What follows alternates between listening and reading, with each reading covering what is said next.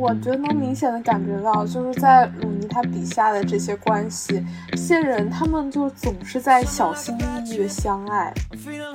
就是每一段关系都是充满了暧昧色彩，就是三本书里的人就是很少真正的在一起。在他这种书信体和叙事的这种穿插中，其实你是在不断的抽离的。你你一边在观察和阅读他们的情感，然后一边又在思考着他的那些政治的格局。千禧一代是在老一辈所酿成的那个经济窘境下去成长起来的。这一代人的精神状态其实是和整个大的经济环境有很大的关联，而不仅仅是说你们这一代人怎么忽然就没了志气。感觉鲁尼他在写的就是那些带着创伤的人是如何恋爱的，就好像也是我们现在这个时代好像经常提及，就是每个人似乎都是身上带了一点伤痛。你不能总是做一个只会分析的人，你要去参与生活，你要不断的去感受生活的真实，而不是做一个嗯旁观者或者做一个消极的参与者。Hello，大家好，欢迎来到这一期的不方时间，我是主播屈女士，我是小陈，我是小李。这也算是我们很久违的一次录音，就是在大家孜孜不倦的努力之下，不方时间已经拖更了一个月了。然后呢，其实这一个月，其实这一个月我们也不是什么都没有做，而是我们其实提前挖了一个大坑，就是我们想要系统性的聊一个作家。所以也留了比较多的时间来读这个作家的书，以及去理解这个书里面可能发生的一些关系。那这个作家呢，他叫做呃萨利鲁尼，可能大家在最近的一些就是书刊上也会见到他的名字，也是在最近他的最新的一本小说《美丽的世界你在哪里》，然后刚刚被翻译成了中文，得到大家比较多的关注吧。那为什么这个作家会这么的引人注目呢？首先，我觉得他头上是有几个特别特别大的 title 的。比如说，一个很重要的 title 就叫做呃最受关注的千禧一代作家。比如说，还有 title 叫做他是二零二二年财富最是最有影响力的一百个人的这个榜单上唯一一位小说家。再比如说，他可能是在他二十多岁，他的处女作。和他的第二本书，这个作家至今也就是发表了三发布了三本书，就前两本书都得到特别大的一个赞誉，获得了很多很多的奖。所以一开始其实他就属于一个备受关注的状态，然后也在现在成为了大家认为也许可以代表这一代年轻人的一个青春时期和他们所面临的现状的一个小说家的范本。所以这可能也是我们想要来聊一聊这个作家的原因，就是可能我们处在一个年龄段。而且我们面临同样的一些烦恼，我们也有一些同样的世界观。maybe 一个背后的问题，可能是我们想要去探讨，是说萨利鲁尼小说里的人和我们是一样的吗？或者我们是一代有代表性的人吗？或者说他被称为是千禧代的伟大的作家，最起码现在这个程度上伟大的作家是合适的吗？可能这些是一些我们想要聊的话题吧。你刚刚说到，就是这我们聊这本书是有人，因为他有说过是什么可以代表千禧一代的人，然后他有什么千禧年代最伟大的作家，就是好像有那种，我就有那种杠精体质，就觉得他真的可以代表吗？然后恰好我感觉我们或许也可以自诩还是年轻人哈，就是如果你要说什么东西来代表我，我就会有一点点不适的那种感觉，所以就很想探究他到底是不是。对，当然这个也不是他就是自诩的，就是属于媒体给他扣上了一个帽子，这也是大家常用的手段，先给你扣上一顶帽子，然后再推翻他，或者再说你不配。他是个营销的话，但是确实营销到我们了。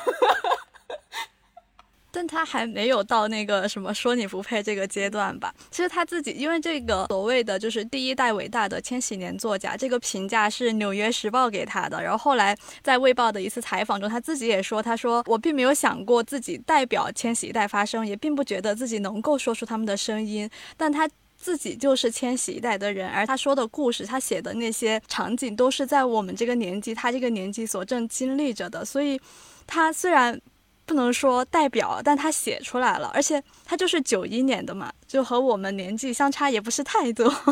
而且就是 stop stop，相差不是太多，还是有一点点多，但是还是同一代人，可能。really？哦，对。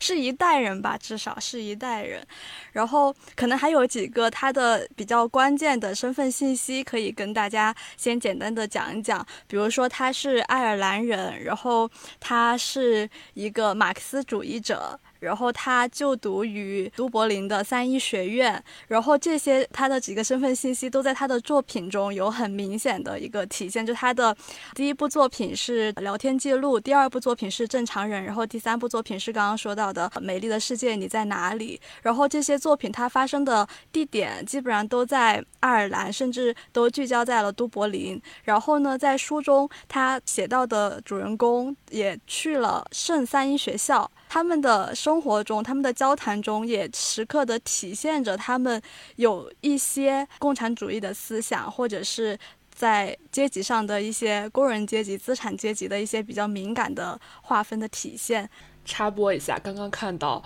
佩洛西已经确认飞台湾了，就这个已经可以在航班的那个照片上查到。对，就是一个和书里面互相映照的一个，就是可能在那种很宏大一个时代，然后但是我们就是在这里聊的东西可能会显得很鸡毛蒜皮，但是你我现在是切身，可能是感觉不到这件很重要的事情，就是对我们将要产生如何重大影响，就其实我不是很清楚的，但是我又好像知道它是一个很重要的事情，对，就是属于不知道会发生什么，但是你知道一定会发生。至于具体到哪个方面，现在不太好判断，所以我其实今天一天都很紧张。就我一天上班的时候，都在不断的在各个平台上追踪着各种各样的信息。我朋友甚至直接把他那个就是查航班那个网站就一直开着，然后不停的刷新刷新来看他到底什么时候是确定目的地。因为很长一段时间都是 N A 嘛，就是不知道是飞哪里。然后刚刚就是有查到是飞台台北，然后就很是紧张。OK，回到正题，讲一些关于书的东西，很跳脱感觉。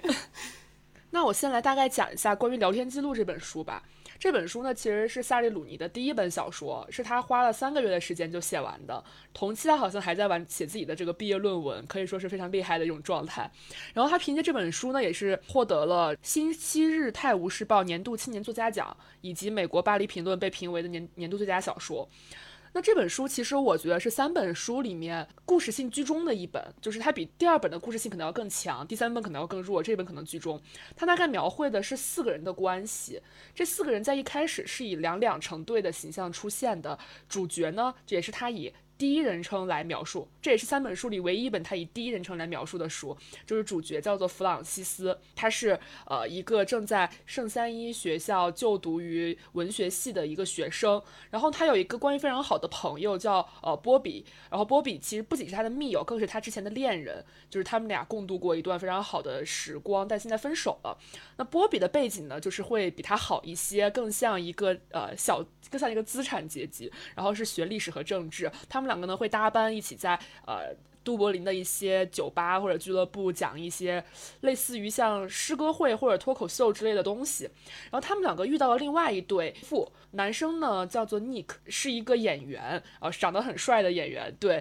然后女生呢叫梅丽莎，是一个作家加摄影师，也是属于就是比较名流的状态。那么当这四个人相遇之后呢，他们两两之间的关系就发生了一些很微妙的变化，就具体就表现在其实波比有对梅丽莎产生非常强的一种暗恋。的情绪就会很受吸引，然后弗朗西斯跟尼克产生了一段婚外情。然后同时，对于弗朗西斯来说，梅丽莎又是一个很独特的存在。他其实非常羡慕梅丽莎的生活，甚至渴望成为她，一边嫉妒一边渴望成为。事情就在这四个人之间发生。你要他有什么具体的时间线，好像也不是特别有。但是就随着他们四个人关系的变化而产生了一些故事。就比如说一开始，尼克和梅丽莎的感情其实是比较脆弱的，也是在这个时候，呃，尼克跟弗朗西斯搞在了一起。对，然后但是到了故事的后半段，其实弗朗西斯有又重新认识到波比是他非常爱的人，有这个回归，尼克也重新找到了跟梅丽莎的感情。然后结尾呢是是一个有点偏开放性的吧，我理解是呃弗朗西斯跟尼克重新又聚在了一起。然后大概一种好像要展开一段新的故事的样子，但是就是故事戛然而止了，就结束了。所以我觉得这个故事里面，其实之所以叫聊天记录，也是因为很多东西都是由他就是弗朗西斯和这三个人的对话所构成的。然后这种暧昧关系的这个这个感受就非常的明显，始终在他们四个人之间流动。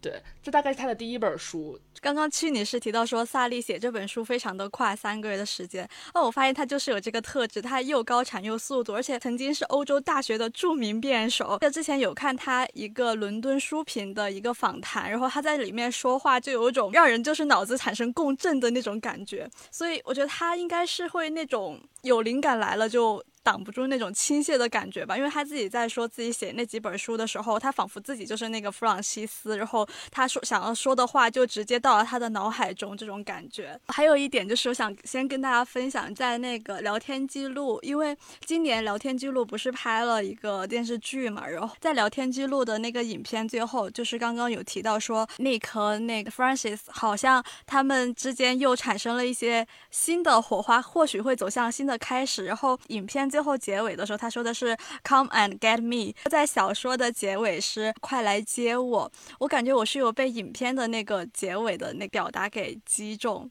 就是过来，然后就可以得到我，就可以这样子去理解他的那个结尾。但在那块我也是有一点。就迷惑，因为这本书最开头还有一个，就是大概意思就是说你在危机时刻需要决定一下到底爱的是谁。我感觉他在最后结尾又呼应了一下这一句最开始他引用的那个诗人的格言。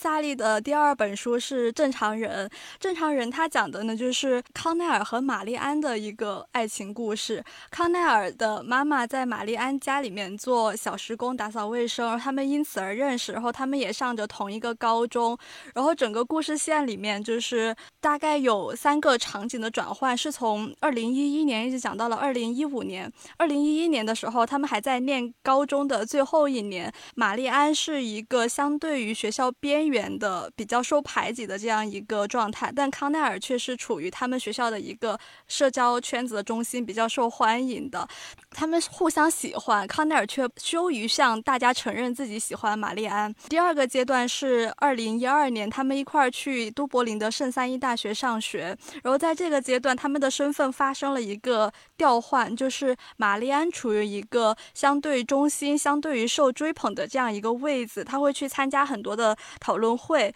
康奈尔他是有一个最开始一个西部小镇来的这样一个相对边缘的人物，然后逐渐的在玛丽安的介绍，然后带他参加各种活动，然后再加上他自己在学校里的课业上的表现，逐渐成为了也比较受欢迎的这样一个形象。在大学这个过程中，其实他们感情主要发展的一个时间段，这期间就是最开始他们。呃，感情很快的进入了一个甜蜜的升温期，但是后来又因为他们各自的对于彼此感情的不敢确定，对于自己的呃需要是什么样的爱不敢确定，而一直处于一个试探和犹豫的状态。呃，他们期间始终保持一种非常亲密的关系，会一起做爱，然后会在任何时候都当做。最对方是最信任的人，第一时间会求助的人，但他们从来没有正式的有男女朋友的这样一个关系。然后在这个期间，玛丽安和社交圈的风云人物 Jamie 在一起了，然后康奈尔和 Helen 就是一个相对于比较普通平凡的女孩在一起了。在第三个阶段，就是。玛丽安去瑞典交换了一年，在这个期间，康奈尔他其实陷入了一个抑郁状态。玛丽安和康奈尔一直都写邮件，然后打视频电话，通过这种方式又重新让康奈尔走出了他的抑郁状态。最后，康奈尔也是对玛丽安进行了一个帮助和救赎。当玛丽安和他的家庭决裂的时候，康奈尔又为他提供了庇护。但最后，最后故事的走向就是康奈尔被纽约大学录取了，然后玛丽安决定留在爱尔兰。就是他们俩最后到底能不能在一起，是一个未知的事件。就可能在读这正常人这个故事的时候，一边就为他们互相的犹豫试探，然后以及对自己的各种是不是正常，或者是如何达到正常这样的状态感到揪心，还一直都想他们到底什么时候能在一起，什么时候可以在一起，到最后他们也没有在一起，又感到有一点点无奈这样一种感觉。但最后就是他的故事走向，还是我觉得是一个相对于积极的开放。然后我还想补充的是，这本书特别有意思一个点在于，它每一章的视角是穿插的。它这一章会以玛丽安的视角来写这个故事，下一章就会以康奈尔的视角来写这个故事。它的所以时间线也是会有一定的穿插，因为他们可能会在写的过程当中写到，我我我回忆之前我们发生的一件事情，可能在玛丽安那边是一个及时的描写，在康奈尔这边就是个回忆的描写，然后你就可以非常多的看到两个人内心的这种很真实的想法的这种变化。嗯，就可能这两这一本是这三本里面，我觉得是最有一个情节的转折呀、变化之类的。然后，但其实他写的，我觉得也是比较片段化，因为他总是会用几个月之后、几个星期之后，然后作为这个呃章节的标题嘛。然后本我觉得第三本它其实就是没有什么特别的情节或者转折，它就是一个纯粹的很。片段化的一个东西，然后他可能就是想去展示一个当代人这种生活的切片的这种感觉，嗯，然后它里面是是有一对好朋友爱丽丝和艾琳，然后也是围绕这对好朋友的友谊以及这对好朋友和他们认识的男性，然后之间关系的推动，以友谊为和爱情为主题去写的这本书。具体的人物背景的话，就是这个爱丽丝她是一个比较知名的作家，然后已经是小有成就，有自己的代表作。然后也收获了不少的财富，在一个海边的小城租了一套很大的房子。然后呢，呃，像这个艾琳是一位经济上相对比较拮据的这种文学杂志编辑。两个人的潜在的男朋友，就是因为这本书是讲他们如何进入这段关系的嘛。就这两位男性的话，像爱丽丝的朋友菲利克斯，他是一个做体力劳动的工人。爱丽丝会邀请菲利克斯陪她去罗马参加一些读者见面会之类的工作，然后也是两个人在。增进一些了解，然后也可以发现这两个人其实在教育背景和经济实力上的就是差距是非常大的。呃，菲利克斯在这段感情里面可能也慢慢的放放下一些自卑，然后他们两个能够互相承托出对方的一个感情。然后另一条线呢，就是艾琳和她的青梅竹马西蒙之间的呃关系，然后。西蒙他是一个在议会里面的议员，就是会做一些政治相关的事情。然后这两个人可能，呃，西蒙是里面年龄较大的男士，他们也是从小认识嘛，算是青梅竹马。他们这两对关系，就是让人感觉到从一个比较暧昧的状态，然后不断的确认自己的心意，然后最后其实想说的是，呃，感觉是对方成为自己的一个暂时可以。依靠的一个停泊点的这种状态，然后这个小说结构其实蛮清晰的，一章写爱丽丝的事情，然后一章写艾琳的事情，然后中间会间隔一个爱丽丝和艾琳的书信，书信里的主要内容也是两个人对于一些社会议题，然后文学或者政治以及生活境况的分享和讨论，也是像刚刚说的，它其实就是没有什么特别重大的情节。我觉得我看这本书会看的比较。投入一点点，是因为我可能比较喜欢看他们的观点的表达，就是其实书信里面有大量的就是这种用用一个我觉得相对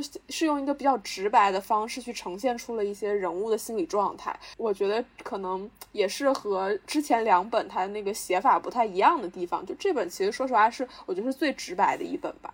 就是我最喜欢的书也是第三本，就是《美丽的世界你在哪里》。就首先这个名字就是让人会产生一些联想，它到底要写什么样的故事？它这个书的名字，它。在书的最后面有写，它是选自席勒的诗作《希腊众神》。这个诗是写的什么呢？我可以先给大家念一些它里面的诗句，比如说那时诗歌还有迷人的外衣裹住一切的真实，显得美好。人们把自然拥抱在爱的怀中，给自然赋予一种高贵的意义。就在整个这个诗篇里面，它前面几段是写的就是一些关于美、关于爱、关于英雄，然后关于自然的这样一些。原始的一些美好的事物，在那些神话故事里面，是凡人也可以走到天神的身边的。而他的诗的后半段就是那个美丽的世界已经不在了，就是诸神已经不在这世间，然后他只剩下一些幻影，非常的飘渺。然后我们。不再尊重自然，不再看见神道那种自然科学的特别的规范的那种情况下，就是所有的事物，它就像是一个滴答的钟摆，呃，死气沉沉，都在铁一般的规律下面去发生一些效用。我觉得他在写这本书的时候，也带有他的这样一种思想和批判。他们在书信中会经常有提到一些。他们对于这个时代的思考，就比如说他在讨论青铜时代这个文明的崩塌，但他又会很快的切换，就在上一段他在讲这个青铜文明，然后同时在想着自己现在这个文明是什么样子，但下一段他又会在问你说你是否想要孩子，然后他说。自己小时候是什么样子，然后二十几岁的时候就觉得这个事情迟早要发生在我身上，然后现在他自己三十多岁了，就会就会开始想有没有人要排着队帮我履行这项生理功能，在看到那个时候就会感觉好像就是非常贴近现实，就是在他这种。书信体和叙事的这种穿插中，其实你是在不断的抽离的。你你一边在观察和阅读他们的情感、他们的亲密关系的一个发展，然后一边又在思考着他的那些政治的格局。还有一个就是，我发现他这书里面有很多的各种。环境的描写，甚至是他在写一个人物，他怎么呼了一口气，然后他那口气怎么去弥漫到空气中，然后再伴随着空气中的尘埃，慢慢的沉向地面，就有很多这样的描写。我感觉他在这本书里面是变得更加从容了。我是在他各种场景，然后各种景色，各种思想的切换中去理解他们四个人的感情的。我觉得。第最后一本书，他给了一个很确定的一个幸福的结局，两对 couple 他们都就有一种很稳定的幸福的在一起了，但是反而让我感觉会比那种开放式的结局会更。让人觉得有些悲伤，或者是怎么样，就是好像一些年轻人，他们试图去做一些出乎寻常的事情，然后试图去叛逆一些什么，但是最后他们走向的就是一个比较主流的，然后大家都比较认可的一条道路。这样的一个设定，然后让我感觉，我不知道这个作作者他自己想表达的什么，但是就是在我看来，他的这样的一个递进，然后让我感觉到，嗯，会。有点难过，虽然好像真的进入到了一个美丽的世界。刚刚小李和小陈都有提，他们很喜欢第三本书，但是我其实对第三本是最无感的。然后小李刚刚说，好像最后走了一条很主流的道路，但其实我觉得，就是这本书两个女女女主角所选择的道路不是特别主流，因为一个女就是爱丽丝，她即将共度很长时间的伴侣其实是一个工人，跟她完全不属于一个阶级。而且是属于一个在我们看来非常门不当户不对的一种状态，而且其实说实话，这两个人的关系是怎么推进的，以及他们两个互相怎样吸引，我其实，在看书时候没有被触动到，就我到最后都没有理解，爱丽丝被爱菲利克斯吸引究竟是。因为太缺爱，还是因为太怎样？在我看来，它很像一根稻草，就是我其实没有 get 到非常长期的一种互相吸引力在。然后，艾琳和西蒙的关系，其实也让我看来有点漂浮。就是我对他们俩的未来，就是如果他们两个是我真实生活中遇到的两个人，我其实不是很积极。我觉得他们真的有一天会分开，因为两个人不像是，就是能经得起继续往下走，或者是。特别愿意去给对方做承诺的那种状态。他们两个的年龄差，他们两个的阶级，他们两个也是有阶级的。一个是一个政客，一个是一个一个月可能吃不饱，就是勉强填满肚子的文学编辑。就是他们两个的结合，其实也不是一个主流选择，我觉得是非常呃相对罕见的。所以这一对也也也会让我觉得，就就我的感觉跟，但我的整体感觉跟小李一样，就是我我对这本书的结局就看似幸福，我也觉得会更悲观，是因为我会觉得这本书里面的两对核心亲密关系的这个关系其实是更充满不确定性和更漂浮的。相反，第一本和第二本虽然第一本的关系很不符合我们的伦理要求，它是一段婚外恋，但是你能感到两个人之间非常炽烈的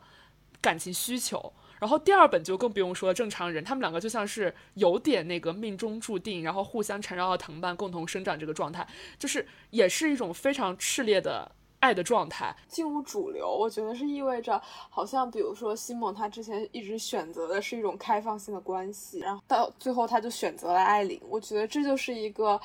从一个相对小众的一个选择，然后变成对自己的亲密关系又发生了一个还蛮大的颠覆吧，就好像艾琳可以让他去更多的去偏爱，然后甚至是把它当做成一个唯一的选择。然后对于艾琳来说，她也会觉得，如果西蒙在她十九岁的时候就呃向她求婚，那他可能答应了以后，自己的生活会变得更好。然后也是会觉得，呃，其实。因为没有和他在一起，然后之中间经历了很多很多，然后就发现哦，原来跟西蒙在一起是一个，我就当时就应该选择的，然后才会觉得他比较珍贵。所以我觉得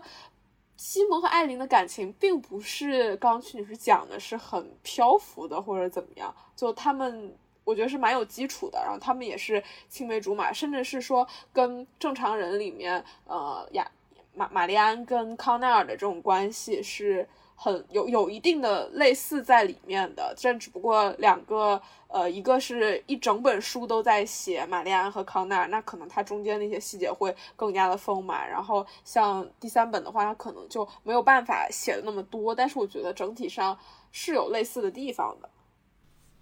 就是第三本总会给我一种他们互为备胎的感觉，但是第二本会给我一种他们。命中注定唯一的感觉，他们会有特别多的不得已，就他们是不得已，而不是把对方看成他们是因为太害怕。其实我读第三本的时候，怎么去？我觉得这两对人的关系，反而是像爱丽丝和 Felix 这一对的话，我觉得他们其实是和正常人比较像的。就虽然我觉得，我也觉得他们缺乏就是感情基础，或者是他们到底是怎么走到了一起的。哦，或许用稻草这个形容还蛮合适的，就是在那一时。那个时刻，爱丽丝她需要爱，但是他们的阶级关系，我觉得和正常人还挺像的。阻碍他们在一起的，也是他们之间的那种由于阶级产生的隔阂的。尤其是 Felix，他不敢确定，因为他白天就在工厂里面做很重的活嘛，然后他有还经常受伤，但是晚上他却可以和爱丽丝在一起。然后他就说，他很难想象自己这双手白天在呃做着那么粗重的活，但晚上却在抚摸爱丽丝的身体。甚至是在有一次他们发生了关系之后，他会故意的说一些伤害爱丽丝的话，来表示其实我们都不是那么的互相在乎。就是他其实是一种对自我的保护，他觉得自己和他的差异太远了，他到底为什么要喜欢我？而且爱丽丝和。他自己的那群作家朋友在一起的时候，可能他们也会质疑说：“你和这样一个人在一起，他不怎么读书，他甚至没有看过一部你的作品，你们要怎么交流？”我觉得这是一个比较大的问题。但也可能正是因为他不是像他的那些朋友一样和他去谈论那些，嗯，怎么说呢？就是萨利他在这这几本书里面，其实都有一点对于这个。出版物对于写作这个有一些批判在，因为他觉得就是这些东西他们是存在阶级壁垒的，而且也是在一个圈子里面被商业化的一个过程。大家都在写一些公共话题，看起来像是在描写一些真实故事，但实际上他们对真实一无所知。所以或许就是 Felix 这个人，他反而是一个脱离了那个圈子，可以让他从中感受到一些新鲜或解脱的这样一种。关系吧，然后像是西蒙和艾琳的那一组的话，我其实觉得他们的感情基础很深厚，他们也，呃，不算是走向了主流吧，因为我觉得感情最终你是会有一个确定性的发展的，虽然他最终也变成了。情侣变成了夫妻，但并不是说这个过程他一开始就是这样一个固定的关系，是他们经过了很多呃相互确认，就有很多可能是模糊不清或者是暧昧的这样一个阶段，最后走到了那样一个在一起的结局。西蒙他最开始是一个开放性的关系。他不敢去和艾琳在一起，因为他不确定，因为他和艾琳的这个年龄差相对来说，如果他和艾琳在一起，艾琳是劣势的，他不不不敢把自己的这种不管是政治身份、社会地位，还是年龄上的这种优势去加到艾琳的身上，他也不确定艾琳是不是真的能够和他在一起。我觉得他们也是面临着一个比较大的社会的。舆论眼光和压力的，但他最终还是选择了结束开放性的关系，和艾琳走到一起。我觉得能明显的感觉到，就是在鲁尼他笔下的这些关系，这些人他们就总是在小心翼翼的相爱，就是我我们就看不到那种非常炽烈的，或者就是我想要，就是那种很强烈的感情，就是里面的人可能一方面感觉到孤独，然后呃也又很没有安全感，然后也就是很希望得到一种偏爱。但是呢，就是自己也没有办法，就是表达出自己的需求，然后同时自己也没有办法给到别人这样的一种很确定的心意，然后所以就是在各这这些感情关系里面，就读起来可能会有一点，我觉得说的很比较好听，就是比较细腻的一种状态，但是其实某种程度，我觉得的确是有点磨磨唧唧的，然后有时候会就是我会看的，就是会。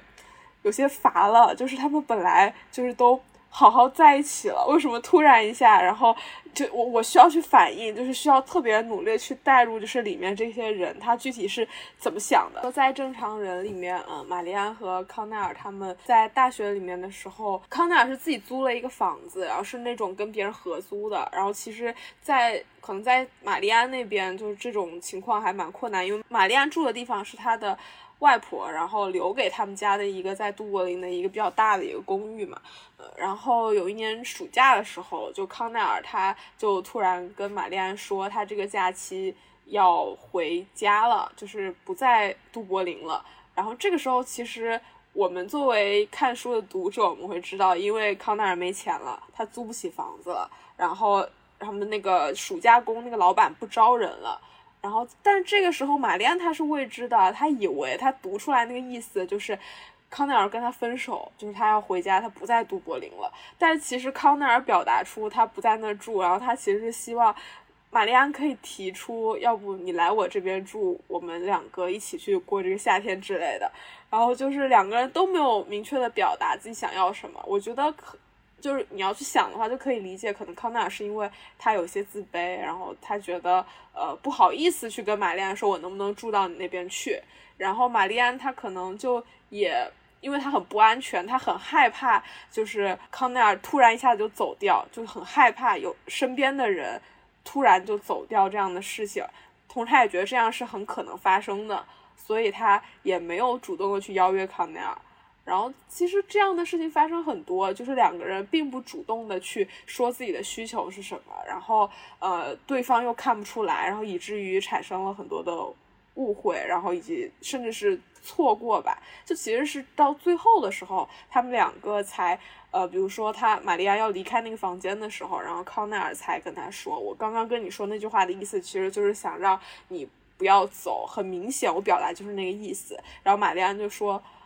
嗯，我我听不出来，然后就其实才知道，其实双方是就是慢慢才确定，其实心里是有对方的，心里表达的想表达那个意思是很炽烈，但是你通过面相，你如果不说的话，两个人其实是猜测不到，那种猜测不到，就更多的其实是源于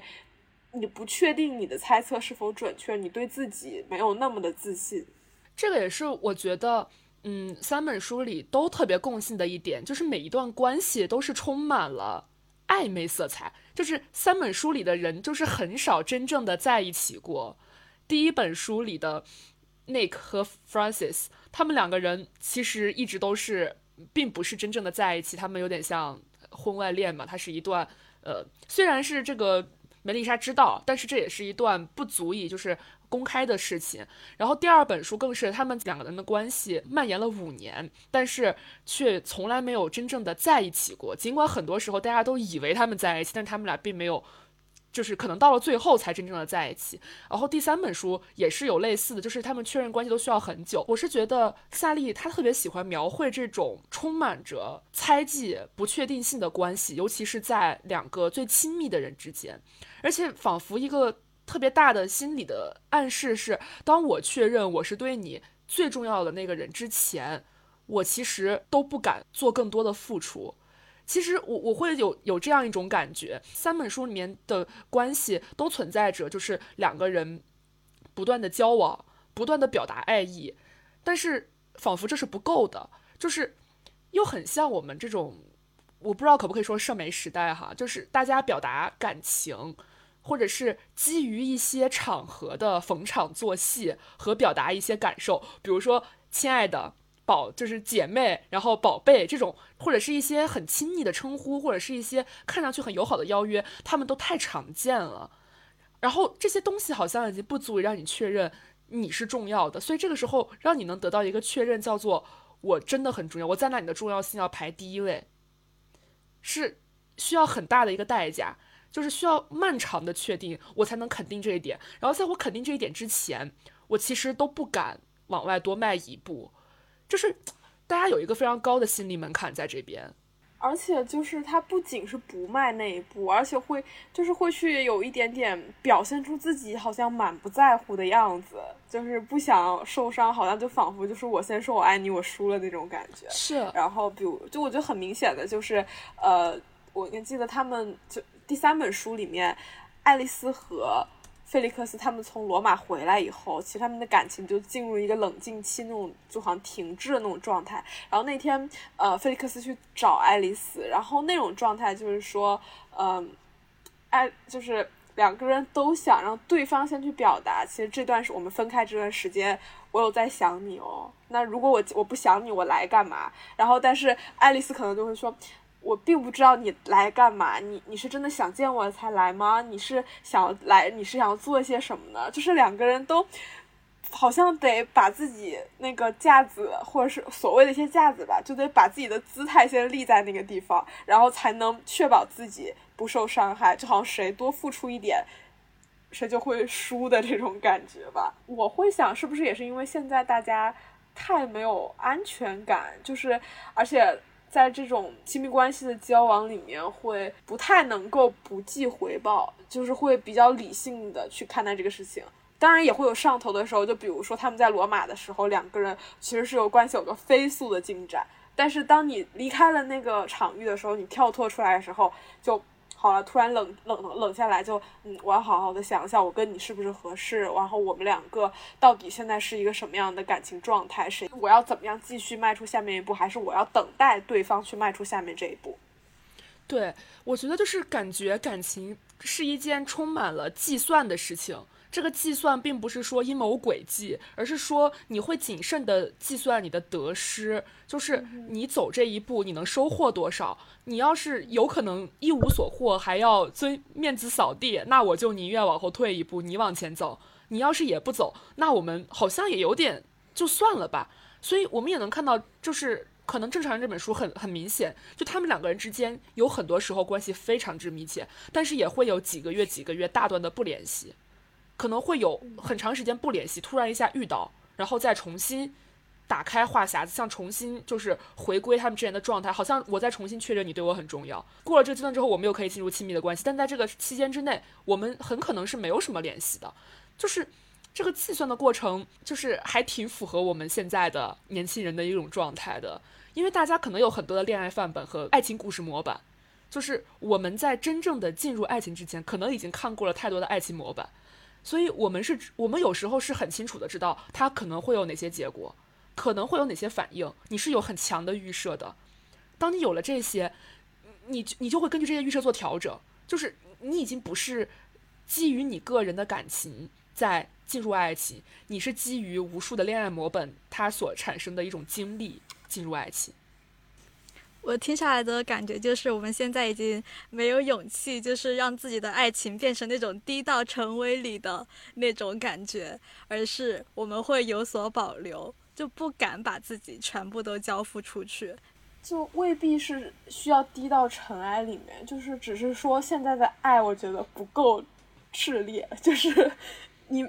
很很难就看见那种。现在有一个词嘛，不就说直球选手，就是这样的人可能会，其实，在恋爱关系里面是会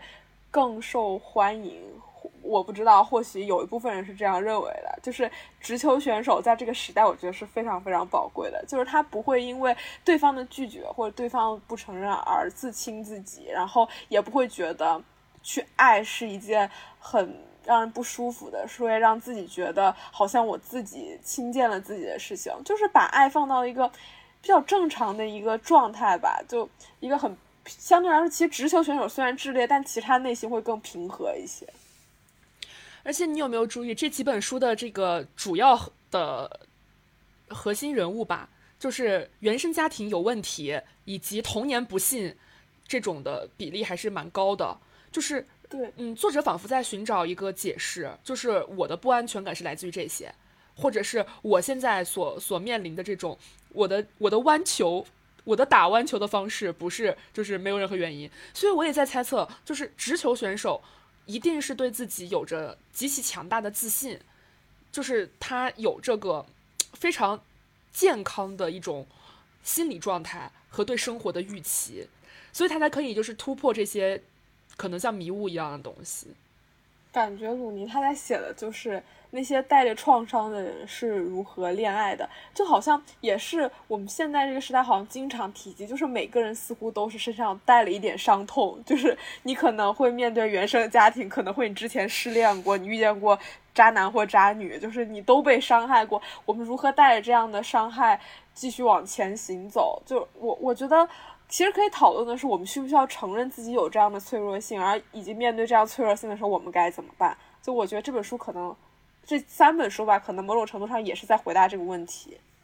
我像正常人，他最后就是两个人能够相互的。呃，比较坦诚的去展现自己。其实，在前面，即使他们有已经比较深厚的感情基础，但他们仍然不能够去展现自己特别内里的一面。就是在刚刚小李说的那个情节里面，康奈尔没有能够说出来自己想要和玛丽安一块住。整个正常人的这本书里面，玛丽安都是一个认为自己不值得被爱，或者是不会被爱的人。虽然他被寓意的也是他从小就是家里面哥哥欺负他，然后妈妈不理，然后爸爸家暴这样一种情况。是一些原生家庭带来的伤害，然后康奈尔他心里面就是那种自己因为家庭带来的自卑，直到最后就莉安去向康奈尔展现了他自己的那种不安全感，就是我需要在。呃，一段关系中表现出来，我是不那么高傲的，是相对于一个臣服的，甚至是在呃关系中，他可能会有一点，他会在最后说，就是你可以打我嘛，就是在那一块，他其实是完全的把自己这一个不安全感，自己需要在这个这个关系里面处于一种相对弱势的地位来。赢得这种安全感，来展示自己的这一面。然后康奈尔他在那个时候可能还没有接受，但他看到了玛丽安的这一面，他也知道了，就是他一直都比较清醒的是，玛丽安对自己的感情是很深的，但他不愿意去袒露自己的感情，是他自己心里面和玛丽安有那个阶级的差距。但当玛丽安从他自己的家庭出来的时候，然后康奈尔是可以给他安慰的，是可以给他庇护的。我觉得在这个时候，两个人才真的就是把双方最担心自己不正常的、不够和普通人一样的那一面展现出来，然后才解决了这个问题。然后也是我觉得这些人物，他们又有一个就是可以说是既幸运又不幸运的地方，他们都过于清醒了。过于对人身边的人际关系和自己的内心有洞察力，就是过于喜爱去剖析自己和剖析身边的人。就是鲁尼自己跟《纽约客》采那个访谈的时候也说到，我倾向于写出和我一样清晰和有洞察力的人物，以及他们的想法和感受。但是这种清醒，仿佛又是一种，就是你感觉到不安的原因，就是有点像是你想太多，思虑过多。就是你，你其实很清醒的看到了很多很多事情，然后你可能才会有随之而来的忧虑或者随之而来的不安，因为你可能在分析的过程当中你就放大了很多，然后你在联想的过程当中你又加深了很多，它才让你的就是对于我们刚刚讲的这种不安全感，或者是这种这种害怕，这种对于进入亲密关系的。这种抗拒和纠扯变得越来越深，但是我又能感觉到这些人物是乐于，就是清醒着不安的。就因为这里面的人，我觉得都是那种比较善于反思的人，就他们会去反思自己，会去反思这个社会。然后或许在屈女士刚刚说的有个词，就是说过于思就思虑过多，就是可能就是想太多这样一个，就这样这样一个描述吧。但可能我觉得鲁尼他想要的就是要去承认这个世界上有这样一些人，就我觉得其实又可以映照上，比如最近很火的那个词“精神内耗”，就是精神内耗，它可能有时候就是很糟，会带给你一些不好的情绪。但是，当你去精神内耗的时候，你才能洞察到有什么样的问题。那接下来该怎么办呢？就是大家需要，呃，就是这书书里面的大家，他需要的不是说继续去分析，而是说接下来该去怎么去行动。但是，并不代表这样的分析是过度的。就我，我反而觉得其实。挺需要这样的一种自省和反思的。那我想再问一个问题，就是你愿意牺牲一些清醒，获得更多的一些安宁吗？部分的清醒换部分的安宁。这个就好像《黑客帝国》里面那个，你想要红药丸还是要蓝药丸？就是你想要什么都不知道的傻傻的活着，还是你想要什么都知道，然后你知道这个世界可能都是假的，都是然后让你整个产生大崩溃那种？有点像了，但我感觉更多讨论的是一个度的感觉，就是你能不能，你愿不愿意置换出去一些？其实我是愿意的，因为我有时候觉得我自己想了很多，就是超前忧虑，或者是一些。你已经假设到了第二个假设，第三个假设，就是假设前两个都变成什么什么样的之后，才会可能会有了假设。我在想这些忧虑，它是我们生活中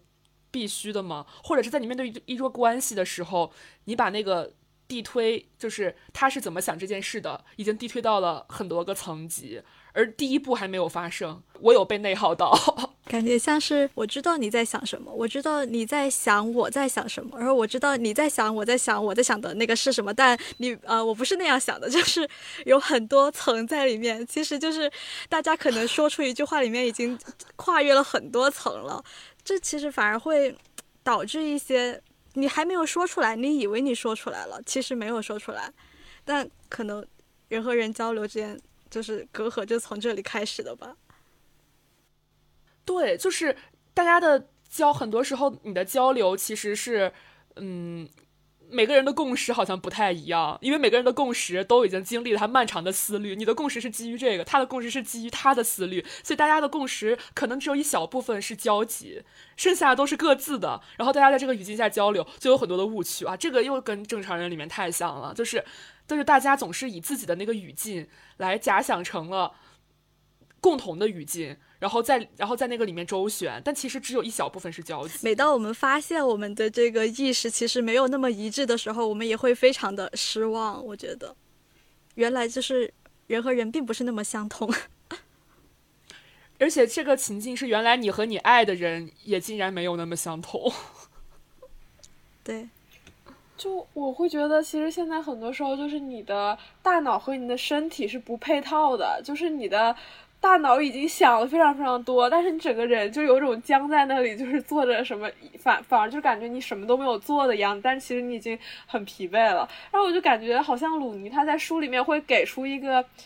解解决的办法吧，其实我觉得可能性爱算是一种，就是当这些人他们一些语言上啊表达不清楚，然后甚至是有些针锋相对或者怎么样的时候，然后这个时候他的一些描写，比如说很细腻的抚摸，然后呃就是。我反正我还挺喜欢看他写这个部分的，就是你会感觉这个部分里面这些人起码是温情脉脉的，然后让你觉得人还就是在沟通这件事情上人还是有救的，然后就是不至于说有那么多误解，就是你的身体其实来的比你的语言可能会真的诚诚实很多，但是你的身体也可能很多时候是一些自然反应，而不是就是。哦，我你说到这个，我突然感觉到，大家有时候是希望你身体的自然反应给你的内心增加一些确认，尽管你知道你的身体只是自然反应，但是你还是会相信这个暗示，你会给这个暗示赋予意义，然后你会让这些意义来来推着你去相信你是更重要的。就其实它可能不是说一个 A 赋予 B，B 赋予 A 这样一个关系，就是。相当于是你想要得到一个答案，但是你有很多种办法，一种是你的身体，一种是你的逻辑、你的思考。但其实这两种并没有说谁高于谁，然后只不过是你在不同的情境下，你做出了不同的选择。我相信还是思考大于身体，因为身体在一定的刺激下会产生相同的反应。嗯，很难讲，就是那个到底有没有解决问题。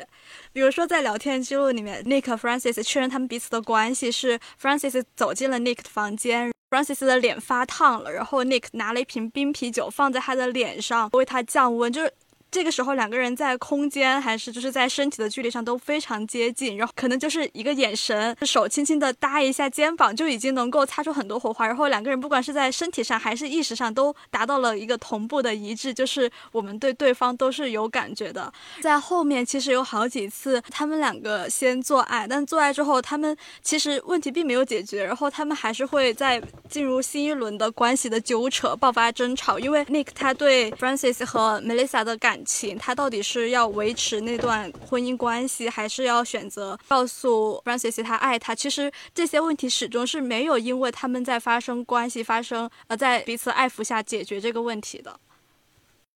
甚至有些时候，我觉得大家在逃避这个问题，就是你也可以在不解决这个问题的时候，享受一些短暂的欢愉。爱尔兰书评里面还有一段这样的话，叫做“嗯，评价就是萨利鲁尼的书嘛，说我们可以认识到一段关系注定要失败，但是仍然享受他们带给我们的暂时的快乐。我们可以足够聪明的认识到当下的历史灾难，但同时关心艺术。就是这个表达，当然了，也非常契合我们的此情此景。因为我一边在这里关注着这个佩罗西到底有没有落地，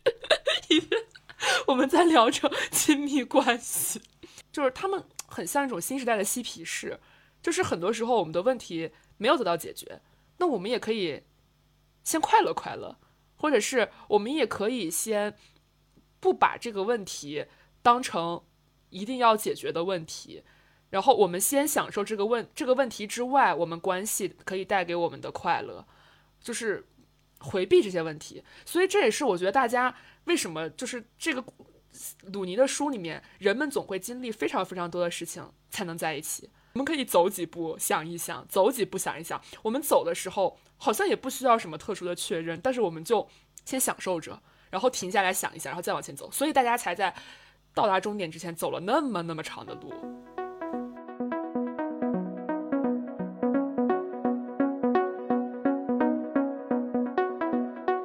就好像刚刚一直在谈。解决问题这件事情，但其实我们是不是可以具体的讲讲这个问题它究竟是什么？就是他们之间到底有什么？每一对关系，他们其实都有前提的，就是你意识到我对你好像有感觉，你对我有感觉，但是中间它那个阻拦的东西就好像是，就是每一对好像都不太一样吧？就比如说弗朗西斯跟尼克他们之间的这个关系里面的一个阻碍是。可能尼克有婚姻关系，然后同时尼克这个人他就是一个我觉得有点脆弱的一个有点懦弱的人吧，他没有办法去舍弃这个婚姻关系带给他的一些稳定感与秩序感，甚至是一些受人尊敬、受人承承认的这一部分，然后他也没有办法非常炙热的去选择跟嗯弗朗西斯在一起，然后可可以可可能每一对我觉得其实都能举出一些这样的例子。就比较有意思的是，可能他在正常人和美丽的世界里面都有一个比较明显的阶级视角，但是在聊天记录这本书里面，可能就相对来说他们差距不是那么大，只是说一个呃，Francis 是处于一个阶级上升的阶段，然后呃，像 Nick 和 Melissa 这一对，他们是已经相相对处于一个比较上层的这样一个状态。那在这样的情况下，他们的关系更多的变成了就是呃。两个大学生和一个家庭之间的这样一个故事，而不是一个比较割裂的呃阶级的这样一个故事。那在这一个，就有人会把聊天记录称之为是一种新的通奸小说。然后我看了这个题目之后，我还想了很久，有种有种忽然被就是被点了一下的感觉。哎，确实，他好像。可以被称为一部通奸小说，就是和就是和比较经典的《包法利夫人》，它也没有特别大的差别，只是说他们的时代背景变了，然后可能也没有那么多的情人，但他在感情模式上是这样的。但我在读的过程中，我其实并不会把他的关系定义为是通奸，或者是谁破坏了另一个家庭，因为在故事的核心是 Francis 在探索，就是他的爱是。怎样的一个情况，他对 Nick 的感情是什么样子的，然后 Nick 对他的感情是什么样的。当他就变成了非常具体的去分析他们之间的感情，到底是因为出于对于呃之前 Melissa 出轨的报复，还是说对于一个相对于新鲜的活活泼的鲜活的这样一个少女的爱，就是他有很多那种细腻的情感的分析，让我好像感觉不到。它是那种传统的意义上的通奸，而是我就把它当成了一个爱情故事。那我觉得同样的理由在正常人里面也存在，当然这个可能不足以称之为通奸，但是你们可以想象一下，当玛丽安跟她的男朋友杰杰米在一起的时候，他们在意大利度假，这个时候玛丽安邀请了这个康奈尔去加入，然后他跟杰米吵架了，然后康奈尔去。保护他，这个时候他跟 Jamie 是男女朋友关系，康奈尔去保护他，然后他们两个两个晚上还睡在了一间屋子里面，在玛丽安男朋友在这个别墅的同时，这个的问题的核心不在发不发生关系，而在这个问题的正当性，就是你在看那一刹那，其实你可能不会觉得这个事情很奇怪，因为这个小说的视角里面，好像他们两个人一直在纠缠，是一个大家公认的事情，但你如果撇开这个视角，他是在。甚至还在一栋房间里的时候，甚至在这个之前，就是有一次是呃康奈尔就是被打劫了，然后来他家借钱，因为身上一点钱都没有。这个时候，玛丽安正在跟杰米在自己的公寓里面办派对，然后玛丽安就让所有的朋友都走了，呃，也当然他们本来就要走，然后他就说我不去了，我要留下来照顾他，我要把他照顾好，大概这个意思。然后杰米就说你需要，就杰米走的时候就多看了很多眼，然后就留了玛丽安跟。康奈尔两个人在这个公寓里，就是我在很多时候我都在想象揭秘的情感，就是你在看的时候其实完全没有这种感觉，因为你的视角就是这两个人的视角，他们的世界只有彼此。但你如果跳脱出来再看，在揭秘的视角，在揭秘的视角里面，玛丽安会是一个什么样的人？他真的，他们两个人的关系在这个过程当中不断的存在，包括呃在。康奈尔跟他的女朋友在一起的过程当中，玛丽安的出现也是一个很大的问题。就是康奈尔会在众目睽睽之下，就是放下他女朋友的手，站到玛丽安的面前，然后拥抱他，然后是很深沉的拥抱，不是那种行一个就是礼貌的拥抱，是紧紧的抱在了一起，啊互相给予慰藉。这种，在他的女朋友看来，这会是什么样的一种情况呢？而且在这个段，而且在他们两个就是谈恋爱的过程当中。康奈尔长期给玛丽安写，就是那么多邮件，那么多信件，就是定时、长期的讲他们生活中的种种，就是我就是带入了他们两个故事之外的其他人的视角，你都会觉得这个故事多么的不正常，他简直太不正常了。但是当你在看这个故事的时候，你仿佛一点都不觉得不正常，因为你心里有一个，他们两个就是属于彼此的这种感知。就感觉鲁尼他塑造了一个爱的场域，就是在这个场域里面，就是道德这件事情可以是非常非常模糊的。同时，就是我我们可能平时提出这个一个人可以同时爱上两个人吗？就这个问题的时候，大家还是会把它当做一个问题，就是会去思考爱情是不是需要独一无二的确认的，就是这些东西。但是好像鲁尼他就是。确确切的就是要把这个问题当成一个问题，就这个问题，它其实是，呃，在 Bobby 和弗朗西斯在讨论跟尼克的关系的时候，Bobby 和弗朗西斯提出来的这样一个问题。那其实某种程度上，我觉得也是，呃，这几本书它都在一直问那个问题，就是我们是需要选择一个独一无二的这一份爱的吗？就是爱一个人，他的感，他对别他他的这个爱是可以分成。两半的吗？是存在这种可能性的吗？所以就是再看聊天记录最后的那个结局，就是我自己心里面是有打上一个问号的。因为在 Nick Francis 他们结束了关系之后，他呃又给 Bobby 写了一封比较坦诚的信，就是说我们当初结束的时候，其实并没有讨论清楚我们的关系为什么会结束。然后他又向 Bobby 表达了他的感情，希望和他复合。他们其实已经进入了一个，就是又两个人重新走到了一起，然后非常的亲密，甚至是希望自己在长期的未来都可以保持像是一一种夫妻关系的那种亲密。但是后来。我会感觉他之所以这样找波比，是因为他当时知道自己嗯得了那个病是不能生育的，但是 Nick 是非常希望有孩子的。在这种情况下，他不能让自己和 Nick 在一起，他才重新回来选择了波比。然后当他知道了 Nick 最开始就已经爱上他了，然后是在房间里特意等着他来的时候，他就好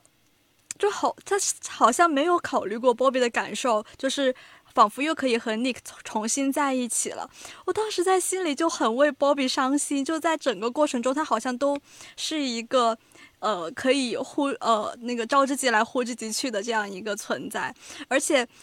，Bobby 他说他最开始之所以会提出分手，也是因为 Francis 的表现就是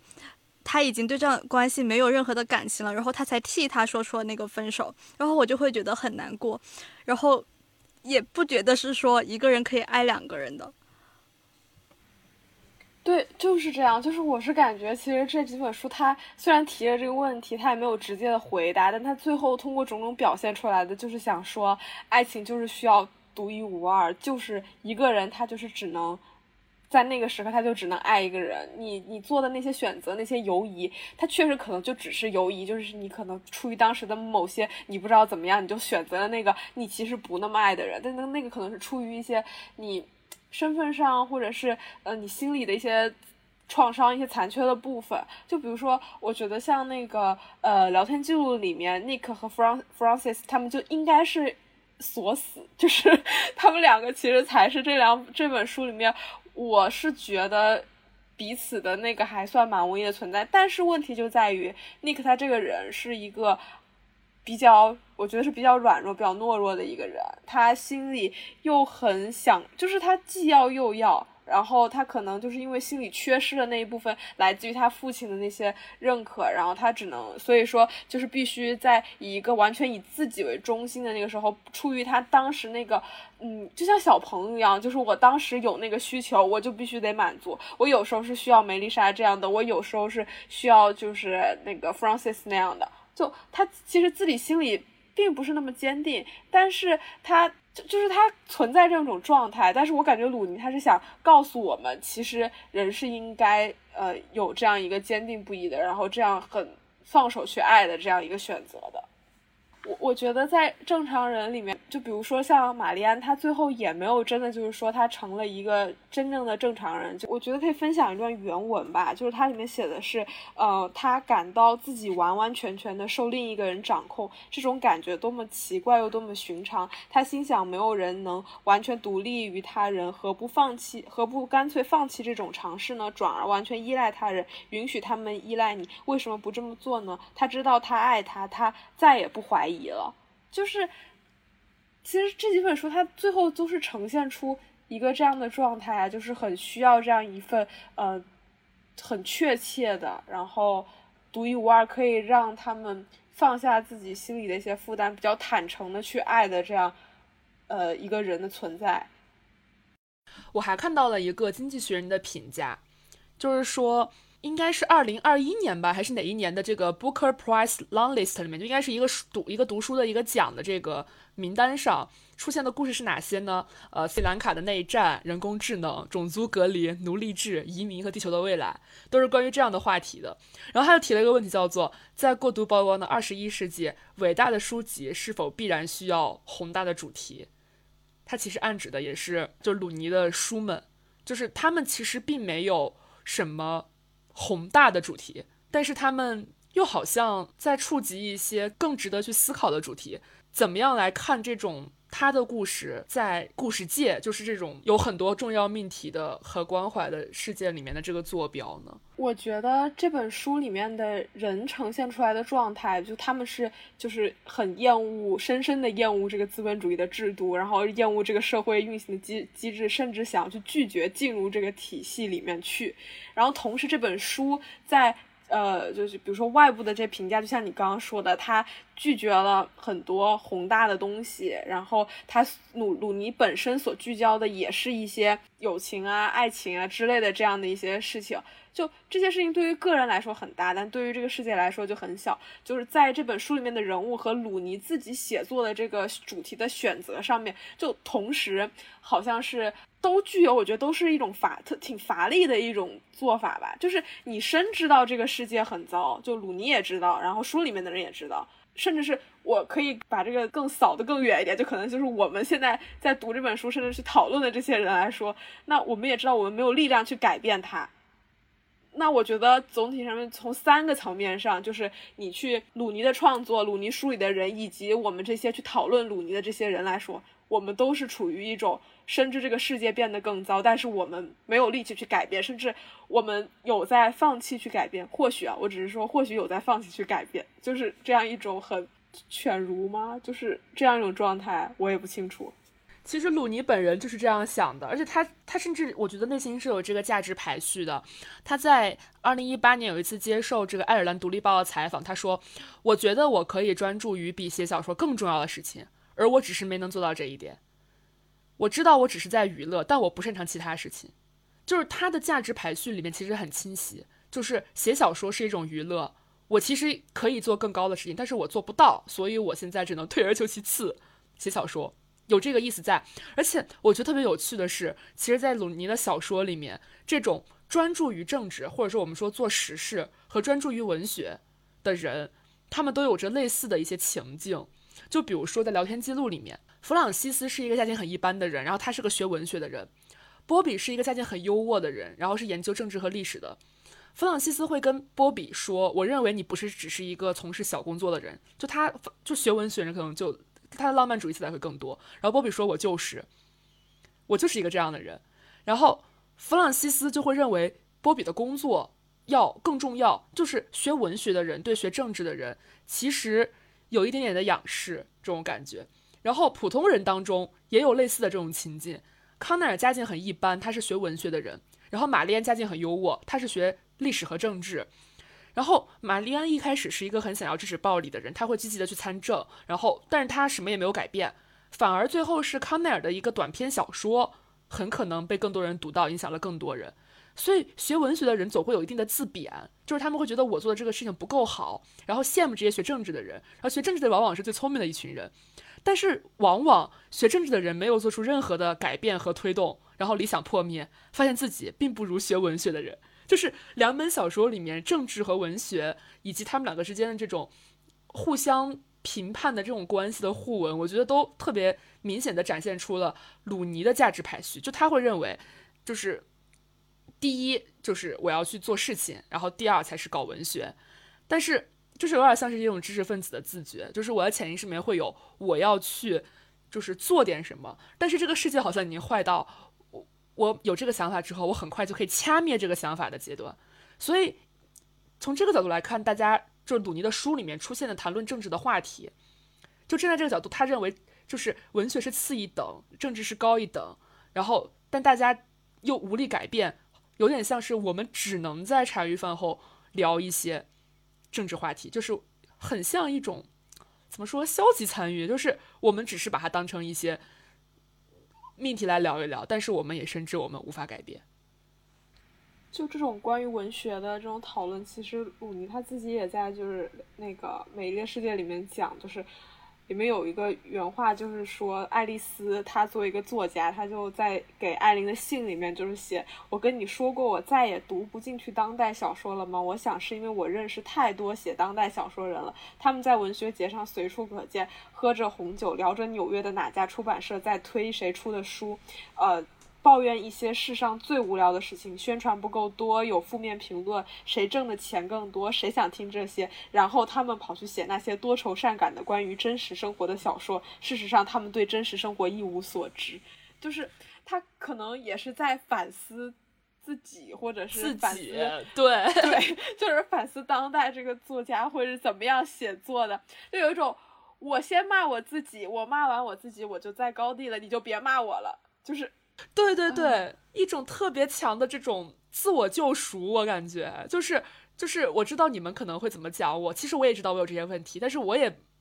只能有，就我无法改变，对我就只能有这些问题，那我就先把我问题说明白了吧，哈，我今天先自我批评一下，然后大家就不要再骂我了。但我读到的时候，我当时没有觉得说他是在批判自己，而是就是好像是有两个群体，就是那种呃。一部分，也不能说关注宏大叙事是属于那个群体，但确实是这其中又有一部分人，因为它里面也会说他们沉迷于死亡、悲伤、法西斯主义，其实他们一门心思只顾着新书能不能被《纽约时报》点评。我觉得他说的是这样一类人，就是他把写书，他其实已经很谙熟哪些主题是能够得到关注，能够在市场上有很好的反应的，他们只是把它当成当成了一种赚钱的手段，而不是说通过这个书来，来嗯，表达一些价值，或者是去反映一些什么。而就是，呃，鲁尼他自己的想法是，可能他他在关心着这样一些问题，然后他自己作为一个马克思主义者，他其实特别在乎，就是这种社会结构在呃这种宏大的那个。意识形态问题在个人身上是怎么产生影响、产生作用的？但是他只是把这些东西都融融融在了人物的对话里面，融在了人物的成长和他们的交往里面，而不是把它当成一个话题就直接来写它、来聊它。然后他自己在接受访谈的时候，他会说自己想写的东西不是那些。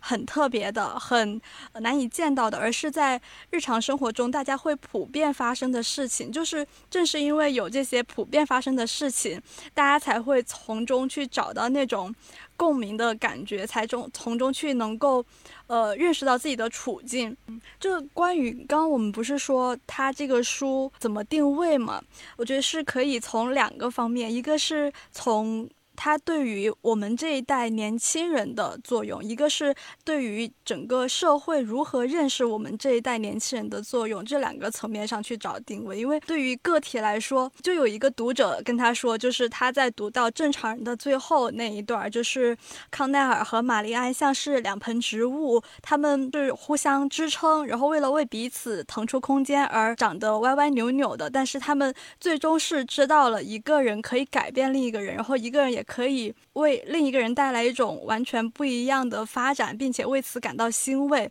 就是一个互相支撑着彼此成长的这样一种感觉。然后他说他在自己遇到困境的时候，总是去读正常人的那个结尾，并且从中获得力量。我觉得他这几本书都是这样，就是不管其中经历了多少的。那种坎坷，那种心智上的彼此模糊不清的那种折磨，但最后他是有稳定的，他用这种亲密关系来缓解了因为这个政治环境啊，或者是各种各样呃社会议题带来的那种焦虑不安，然后。从社会这个层面来说，因为他写的是千禧一代嘛，就大家都不太看好千禧一代，觉得他们没有什么上进心，就总是很颓废，然后也不是很喜欢搞事业的这样一个状态。但是鲁尼那里就是他。整个故事展开的背景都是在零八年的那一次金融危机之后，或者是在他写到代际之间的差异的时候，他会写到，因为是上一代的人，他们对于资源、对于机会的抢先的占有，然后消耗，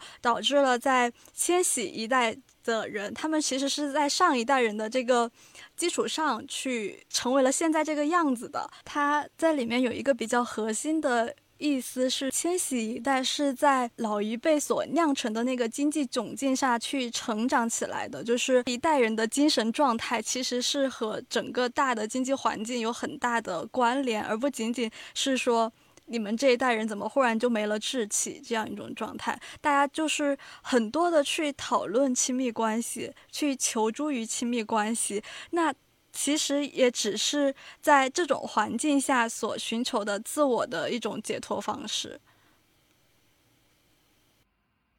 其实小陈刚刚说的是其中一个我们去投入亲密关系原因，就可能上一其他代际的人去看这本书的时候，可能会理解这一代际人会是怎么想的。但我觉得其实还有另一重原因，就是呃，我们的个个人生活和公共生活原来是分得很开的。就是你作为一个人，你可能不会知道十万八千里远的地方发生了一个什么惊天大新闻，但是今天我们的个人生活和公共生活它是特别深度的绑定在一起。你大概率通过媒介什么的，你是可以。可以知道这个世界发正在发生一些什么重要的事情，虽然它离你个人的生活有一定的距离，所以我们这代人的时候面对的是这样一个信息特别特别过载，但是我们接受了那么多信息，我们又会发现好像我解决不了这么多问题，那所以好了，我先去躲躲开它，我先去逃避到一段亲密关系里面，然后之前的代际，我觉得应该是。很少会面对这样的问题，或者就是说这样的需要逃避的这样一个抉择，对他们来说可能都不太存在。对我还有一个印象，就是书里面它有一段，就它有时候一些描写时常让我觉得这就是我现在的状态，比如它里面会有提到说，呃，就在。应该是《美丽的世界》里面，他们在通信的过程中，然后就说：“我今天上网太久了，开始感到压抑。最糟糕的是，我真心觉得网上大部分人都是出于好意。但是自二十世纪以来，我们的政治话语已经如此迅速而严重的退化了。大多数尝试理解当下历史瞬间的努力，基本上最后都变得毫无意义。”就是其实和我们现在的状态蛮像的，就是我们既在为这种世界大事感到非常的忧虑惶恐，另一方面我们好像又完全无能为力，而且在。它里面提到的这个政治话语的退化，其实是就形成了两个群体，一个是受害群体，压迫被压迫群体，另一个就是压迫的施加者。这群体里面，受害群体是穷人、女性、有色族裔，然后压迫者是富人、男性、白人，就是他们很容易就会把人划划分到一个阵营里面，然后你这个时候在发言的时候，你就变成了一个带有道德色彩的这样一个发言，就是。很可能你受到的无端指摘，只是因为你的这个身份问题，或者是即便没有涉及到你的身份问题，但是因为你的肤色，因为你的性别，就会被带入到那种语境里面去，然后就变成了一种简单的无意义的争吵。我觉得在这种情况下，我们是处于非常忧虑的状态，也是我们平常就是上网上的很累的那种状态。刚刚说到那个，我还会觉得，就可能有时候。在上网的时候，或者是说你在面对一些这样的事情的时候，刚刚提到有什么压迫与被压迫，就它其实是一个比较极化的一个过程。那有时候可能是不是我们会把自己放到一个社会受害者的角度，然后呃，因此就。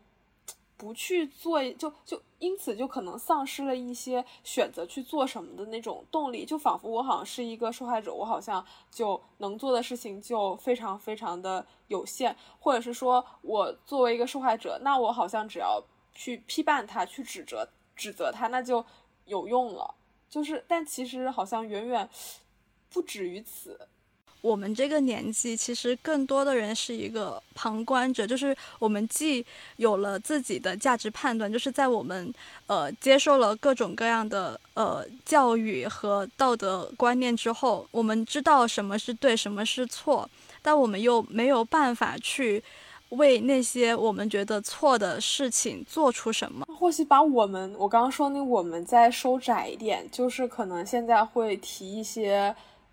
躺平，或者是非常非常消极的，就是摆烂之类的。但虽然大家可能是以一个戏谑的口吻，但如果一个人他认真的去把自己放在了这样一个位置的话，那他某种程度上好像也是把自己放在了呃社会受害者的角度。就是我我刚刚可能说的我们是指的这样一个我们吧，嗯，可能年轻人对于价值的忧虑就是担就是自己。再怎么努力，似乎也达不到上一代的那种成就，然后就是感觉自己的人生失去意义，或者是有时候就是偏向极端的，会觉得自己一无是处的受害的感觉。我觉得我其实我有时候都会有一点点这样的心理，但是我可能会在跟我自己说。就是你不能做一个只去批判或者你只只去选择退出的一个人，你需要去行动起来，你去参与到生活里面去，你才能或者更有资格去说一些你比如不认同的东西，然后你才有资格去证明你认同的东西是对的。那从这个角度来看，我们似乎会认为，因为他确实点出了千禧一代的人共同的心理。而且好像也真的在帮助其他人认识千禧一代，但是我不确定其他其他代际的人认同我们这种，就就他们可能是真的无法理解，就是这一代人他们面临的问题和他们解决问题的这个方式。就可能我们不是从文学的角度去讲这本书，它写的具体是究竟是如何，我也我也可能也讲不太好。但是从它反映出来的一些现实现实，然后就是我读到的一些东西，我感觉他的一些刻画其实还是比较精准的，就是可能我我觉得就是有那么一点虚弱，然后就你去承认了这个虚弱，然后再去进一步反思一些，然后或许能够行动起来，而不是仅仅是去你去怨怨对自己，怨对这个世界。就虽然我们逃避到一些亲密亲密关系里，但但这又何妨呢？我们不是沉溺于，我们不是永远都处在那个里面了。对，所以我其实，在看完他的书，是会被有这种鼓励到。我印象还很深刻，就是聊天记录最后有一句话：要明白生活，你需要先经历它，你不能总是做一个分析的人。我还把这句话改成了我的微信的那个签名，就是我在提醒我自己，你不能总是做一个只会分析的人，你要去参与生活，你要不断的去感受生活的真实，而不是做一个。嗯，旁观者或者做一个消极的参与者，确实是这样子。就是我也记得在《美丽的世界》里面，就是因为。爱丽丝是曾经陷入到一个非常悲观的抑郁的状态，就是她和其他人其实只是和艾琳断绝了联系，然后艾琳有一段时间状态也很不好，然后到后来她会，呃，里面会有一种方式，就是他开始写日记，他的那个日记叫做生活的书，然后他就会很细的去记载他从周边的环境，从夕阳，从那个树，从风里面得到的一些愉悦的，好像发现了这个世界的一点美好的那种。感觉他在里面写的是，仿佛我是一件乐器，世界能够触碰到我，在我体内发出回响。这可能还不是那种，就是你真的去把想法变成实践的那那样一个做法。但是他在这个里面是，他也是从一种焦虑感里面去摆脱出来。首先，他是先去感悟生活，去很细致的去体会生活中的每个细节。我感觉这个也是一种自己救赎的方式。我是看过文学一个文学编辑吧，然后写写这本这些书的一个评价的时候，就会觉得他会看到这些书在这个年代受到追捧，他会觉得这个年代文学是何其的肤浅，以及何其的没有力量。对我觉得他的指责还是挺重的，就是但是就肤浅这个，我觉得再论吧，就是有没有力量这件事情。就有可能我们这个世界上的一部分人，那他的确就是没有什么力量，或许就是整个就是一种很乏力的状态。我们知道有很多事情，但是我们没有办法去改变它，我们选择一定程度的逃避。但是当你没有放弃思考的时候，你再去不断的反思这种状态的时候，我觉得某种程度也是一种力量。就如果鲁尼的书，它能够让我去反思到，那我觉得好像也不是说的那么的肤浅，那么没有力量吧。就他的这种指责，会让我觉得他好像就是那一种他高高在上，他高人一等，通过去批判去解决他自己的一些问题的那种感觉。就，但我我这么说又变成我是那个刻薄的人了。就是，难道看到这样的文学作品，当它成为了这么一个现象级的东西，就它不仅仅是一个一个很小的群体的读物，它是一个被广泛认可的这种一个一个畅销书的，甚至一个畅销文学作品的时候，难道不应该去反思，为什么这个社会会有这样的作品吗？因为文学永远是反映真实，更别说就是你能明显的感觉到鲁尼在这本书里面投入了多少的个人标签。第三本书里最后的那个爱丽丝的状况，跟她就真的是有无数的相似之处。当红女作家，然后写一些这个人们的亲密关系，然后可能个人生活处理的一团糟。这可能是她就是，当然她现在生活是比较幸福美满，有一个丈夫，但是她可能是她对自己另外一种可能的假想。然后也不要说前两部书里面人们的背景都是圣三一学院、圣三一的各种各样的故事，甚至我觉得第二部就是正常人的女女主角的选角的长相。跟鲁尼本人，我觉得都很有很多的相似之处，就是长相就有一些相似之处，就是很明显，这是一个带着大量的个人印记的书。我觉得，在一个作者的早期，有有这样的作品也非常的正常。那当写出这样作品的时候，你指你指责他没有力量，难道不应该首先去反思，我们的社会是有有力量吗？就是我们社会本身有力量吗？你能指望一个虚弱，或者是就是一个让人觉得不是那么的，就是振奋的一个地方，能生长出像钢铁是怎么炼成的这样的作品吗？你是在做梦吗？就是大家其实对于文学的作用、文学的意义是有不同的期待的。记得之前在看那个。宝珀理想国文学奖的那个颁奖典礼前面有一个各个评委，他们一块来评价今年的作品怎么怎么样。然后大家会比较多的去提到说，今年的作品里面缺乏一些什么东西，比如说，就梁永安会提到说，他缺乏一些，呃。就是故乡的声音，就是一些在外游历的打工者，或者是乡村的声音。就是因为这些人他们在社会广泛的存在，但他们却没有那种自表达自己的途径，然后。呃，缺乏一个精神层面的东西，可能更多的是事理的这样一个描写。然后，呃，比较重的是刘征他提的几个点，一个就是他说现在的文学没有那种感时忧国的精神，没有知知识分子的那种形象，不管是呃在精神上的。知识分子的责任感，还是在呃故事塑造的人物中缺乏了这样一个形象的存在。再一个是他缺乏讽刺性，就他对这个社会没有批判。我觉得这些就是大家对文学的期待，可能有一部分是他甚至能承担起一些社会责任，他需要唤醒一些东西，但是。呃呃，罗翔也参加了那个评论。他其实更关注的就是这个文学作品的本身，他是在做一件什么事情。就是首先，他文字是能够表达作者作者自己的想表达的东西，作者的价值观，就是他的心里是怎么想的。还有就是普遍的大多数人是怎么样，就是他能够写出你是怎么想的。其实就是他对文学的一个定义，就是他能够写出。自己所想写出他人所想，去反映一部分这样子的东西，然后。在其中去承载，就是尽可能的去承载一些。他用的是道，就是那个道德道理的那个道。就这这这这虽然有点太过于大，就是一些哲学层面的东西，但其实他和呃另外两个老师他们对于文学的期待是不一样的。我感觉萨利他的这三本书其实，嗯，比较偏向于罗翔他所提的那种，他能够写出呃千禧一代的人是怎样想的，然后也有一些就。是，呃，社会上普遍意识不到的千千禧一代的人是怎样想的，这样子的一个状态，甚至是有一些非常细腻的，呃，我们的精神层面的东西是他写出来了的。哦，我感觉刚刚就是梁永安、刘征他们跟罗翔提出这个评价的角度不一样，一个是基于。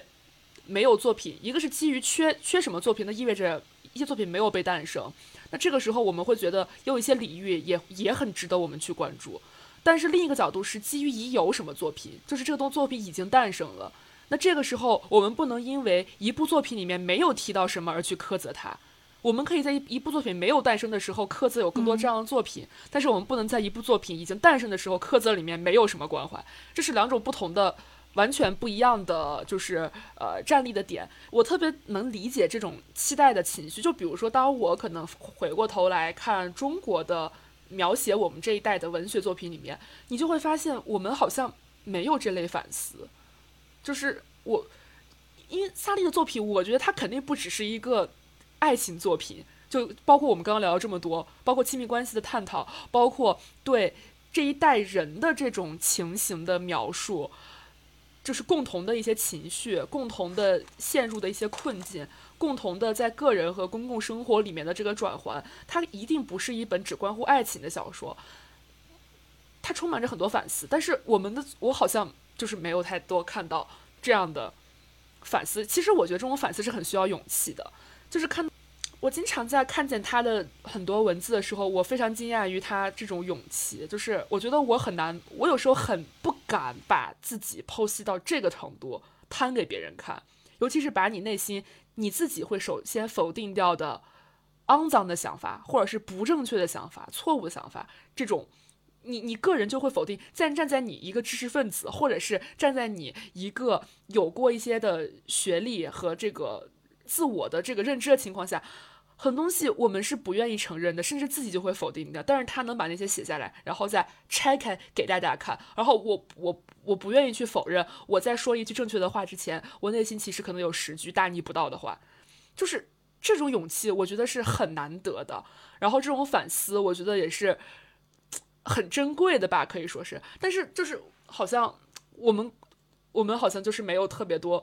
在这个层面上进行反思的作品，然后。这其实也让我进一步的感觉，是不是因为欧洲坠落的比我们更快，所以他们反思的要更早一些？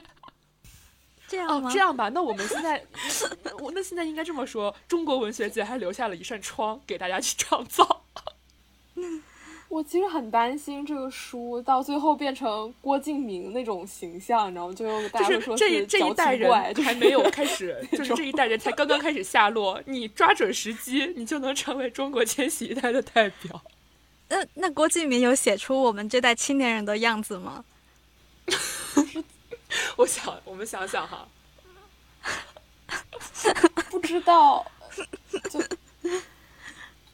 他也不是青年，他好像就是那有那个时代，那个时候大家就是会对那种物质有那种很热望的那种感觉，然后就投身于就是那种纸醉金迷，可能就是会让大家有说的问题在于，他描写的是一群二十岁左右，就是即将进入社会的人，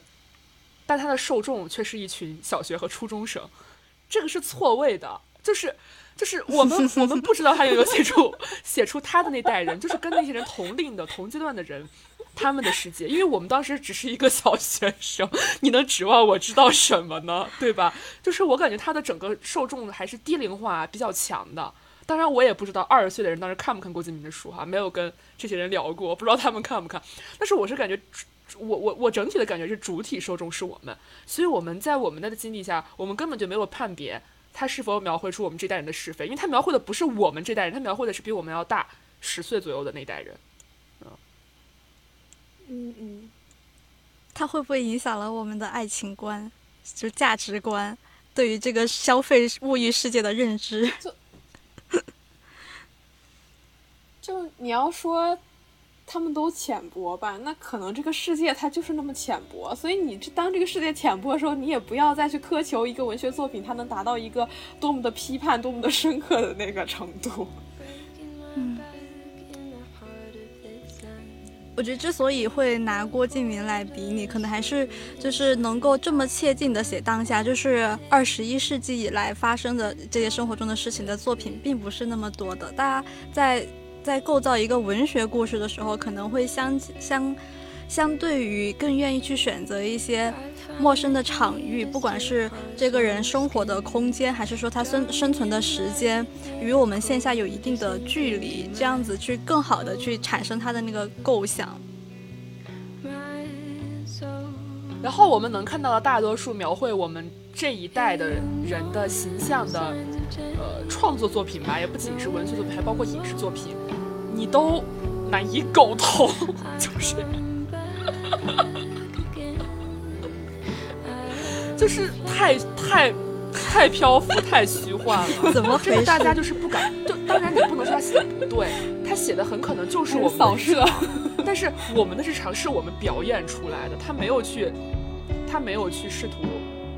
探索或者去剖析这层日常底下的我们。也许你看一个这种描绘这些人刚进入职场啊，或者是上大学期间的剧，很多情节似曾相识，就是和我们生活的复刻感也许是强的。当然，这种作品已经很稀少了，导演可能已经有非常深入的这个就是创作的这个观察，他才能写出这样就是